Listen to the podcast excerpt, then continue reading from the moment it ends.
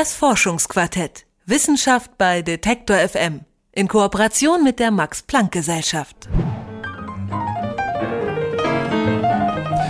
Das, was Sie da hören, das ist ein Auftritt des legendären Jazzpianisten Oscar Peterson. Der gilt als einer der besten Improvisateure am Klavier. Oscar Peterson selbst hat das mal so beschrieben. Für ihn ist Improvisation nicht einfach bloß wild auf die Tasten zu hauen. Vielmehr handelt es sich dabei um eine Art Highspeed-Komponieren. Oscar Peterson soll also angeblich während des Improvisierens immer schon gewusst haben, was er in den darauffolgenden Takten spielen würde. Eins ist klar, wer nur annähernd so Klavier spielen kann, der muss ganz schön was im Kopf haben. Was in den Gehirnen von Pianisten während des Klimperns vorgeht, haben Wissenschaftler des Max-Planck-Institut für Kognitions- und Neurowissenschaften erforscht. Sie haben dabei die Gehirnströme von klassischen und Jazzpianisten verglichen. Was sie dabei herausgefunden haben, hat sich Detektor FM-Redakteurin Isi Wob erklären lassen.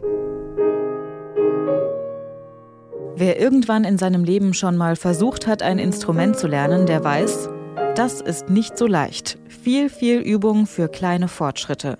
Und auch die erfahrensten Profis können noch lange nicht alles. Das ist auch kein Wunder, denn verschiedene Stilrichtungen erfordern unterschiedliche Fähigkeiten. Zum Beispiel beim Klavierspielen.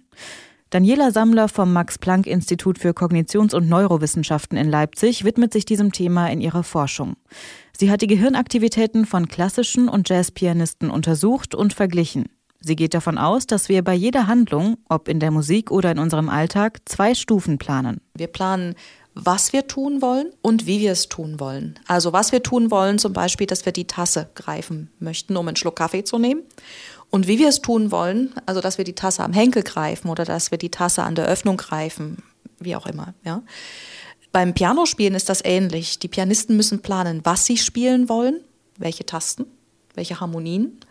Und sie müssen planen, wie sie es spielen wollen, mit welchem Fingersatz. Wenn man so will, heißt das also, klassische Pianisten konzentrieren sich eher darauf, wie sie ein Stück spielen. Das Was ist durch die Noten ja bereits vorgegeben.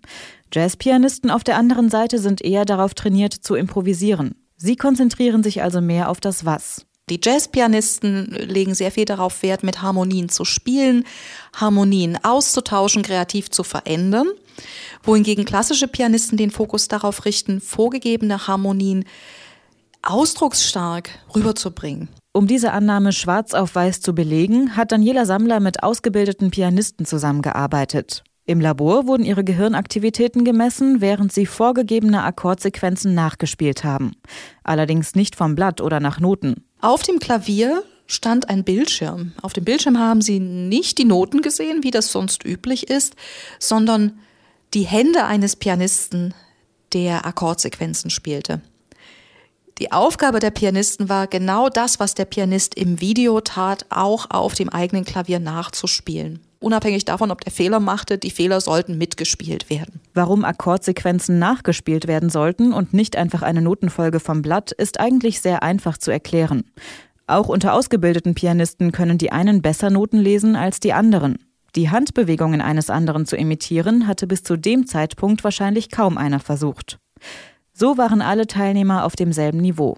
Aber der Versuchsaufbau hatte noch eine weitere Besonderheit. Keiner der Pianisten hat gehört, was er spielt. Sie müssen sich vorstellen, das Gehirn macht unheimlich viele Dinge parallel und wir wollen einen ganz bestimmten Prozess untersuchen und das ist, wie Pianisten ihre Handlung planen. Das wird natürlich überlagert von allen anderen Prozessen, die auch parallel laufen und ganz besonders stark eben von den Prozessen des Hörens. Einfach gesagt, wer nichts hört, wird auch nicht abgelenkt. Aber ist das nicht seltsam, ein Instrument spielen und nichts hören? Dem Pianisten stört das im Prinzip nicht. Der Pianist hört das intern im Kopf sowieso. Die Messungen haben Daniela Sammlers Annahme bestätigt. Die Jazzpianisten konnten mit absichtlich eingebauten Harmoniefehlern deutlich flexibler umgehen. Sie spielen über den Fehler hinweg. Die klassischen Pianisten bemerken den Fehler auch, aber sie zögern in ihrem Spiel. Das klingt jetzt dramatisch, aber die Zeitverzögerung, das sind vielleicht 150 Millisekunden. Also sprechen wir hier nicht darüber, dass klassische Pianisten den Jazzpianisten in irgendeiner Form unterliegen. Den klassischen Pianisten fällt es dafür leichter, einen Fingersatz akkurat nachzuspielen. Daniela Sammler meint, es geht vielmehr darum, wie flexibel und genau sich das Gehirn unserer Umwelt oder einem bestimmten Training anpassen kann. Also es hat schon was für sich, wenn man so schwarz auf weiß zeigen kann, dass die Gehirne anders ticken, obwohl wir es in beiden Fällen mit sehr hoch trainierten, professionellen äh, Musikern zu tun haben. Das ist für uns schon sehr spannend, wie genau sich das Gehirn an die Umweltanforderungen anpassen kann, auch auf so einem hohen Professionalitätsniveau noch. Forscher vom Max-Planck-Institut für Kognitions- und Neurowissenschaften haben die Gehirnaktivitäten von Jazz- und Klassikpianisten erforscht. Detektor FM-Redakteurin Isi Wob hat sich erklären lassen, was in den Köpfen von Pianisten vorgeht. Das Forschungsquartett. Wissenschaft bei Detektor FM. In Kooperation mit der Max-Planck-Gesellschaft.